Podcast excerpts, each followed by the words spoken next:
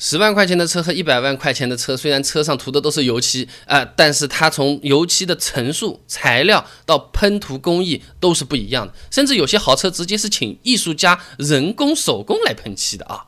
那首先来讲讲车漆层数不一样啊，你十几万的车子车漆主要是分成电泳、中涂、色漆、清漆这么四层，但是许多百万级以上的豪车就不止四层了啊。你比如说红颜色的车子，便宜一点的车呢，基本上涂成红颜色的结束了，对吧？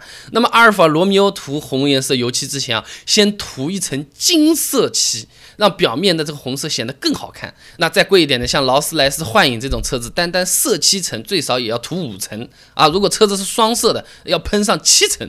布加迪的话呢，则是要在它的六层碳纤维上面再喷八层油漆。如果是特殊定制的车漆啊，这个车漆层数可以在十层以上。哈哈，这个小刮小蹭补起来真的是要人命了啊。然后的话，除了层数的话，它的用的材料也是相差蛮多的。那你拿车漆最外层起到保护作用、提升亮度的那个清漆层来举例啊，那是有那个文献资料的，国内涂装工艺研究这么个东西，它上面说啊，清漆的长波 L 值和短波 S 值是影响涂膜外观的主要因素。如果这个值高的话呢，车漆上容易出现类似于橘子皮啊、柚子皮那样的褶皱啊。所以说两个值越低越好，你就记数字就行了，越低越好，对吧？成本比较低的清漆 L 值呢是十四点八。S 呢是七点三啊，这个是便宜的啊。如果是贵的话呢，L 的刚才是十四点八，这个贵的直接就是四点七。S 刚才是七点三，现在呢只有二点六啊，这个更匀更好看，成本也更高。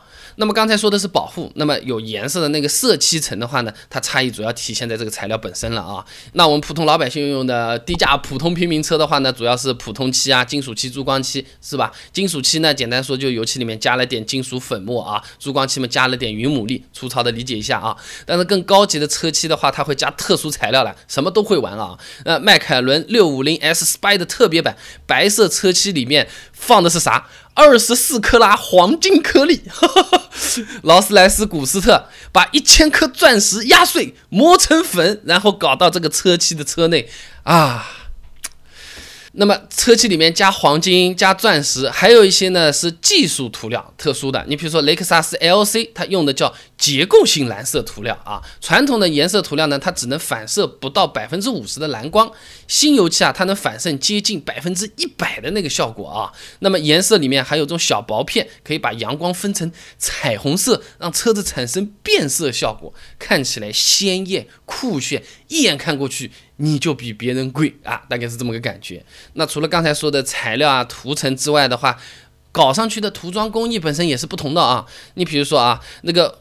油漆啊，它雾化之前是要旋转搅拌的，拌拌匀嘛，对不对？然后就像我们上美术课一样的，那么你在拌的那个机器啊，转速越高，这个油漆颗粒就越小，那表面流平就是越好啊，啊，就就是简单理解为平整度就可以了。你便宜点的这种搅拌机器人和相当于我们家里的打蛋器级别的这种的话呢，大概是四万五千转这个样子啊。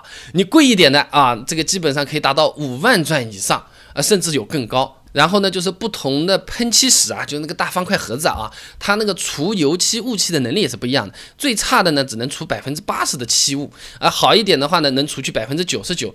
这啥东西啊？就是你喷，有些是喷在车上了，对吧？有些不是飘起来了吗？你飘起来，要是不除掉，它又飘回到你车上去了。你就知道这个房子的重要性了啊。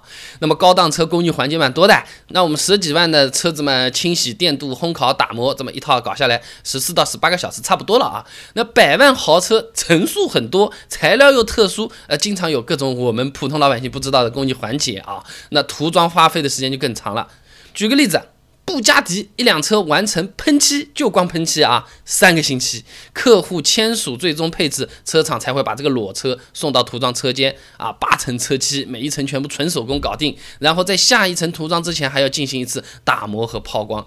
劳斯莱斯喷漆完成之后，根据客户需求，可以在车身上加一条长五米、宽三毫米的腰线。每根腰线纯手工喷涂啊，用公牛毛和松鼠毛特制的刷子，花费三小时，哎，再把它搞上去，哇，像艺术家一样的，唰唰唰唰，怎么写上去的，或者说画上去的啊？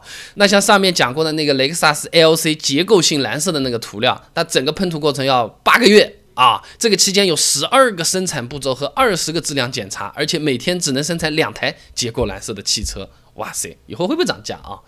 那么刚才讲的主要是技术啊、材料啊什么的这方面，对吧？人也是不一样的，好不好？那你这种便宜的车子嘛，就是涂装员喷一喷，对吧？豪车的话呢，就不是工人来了，都是艺术家，你知道吧？这这这这豪车就是画布，艺术家要来玩的。那法拉利五九九，它是被一位中国艺术家手绘上了宋代歌谣开篇词文图案。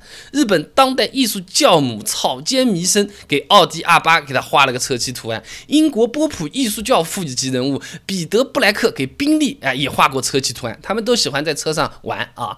那宝马嘛，他玩的还还猛一点，他直接就是搞了个项目啊，叫做宝马艺术项目，呃，体现这个艺术在商业中的创造性和时尚性啊。呃，请了一大堆时尚设计师啊、建建筑师啊等等等等，这样来搞这个东西啊，人家就要玩点文化和噱头方面的这种东西了啊。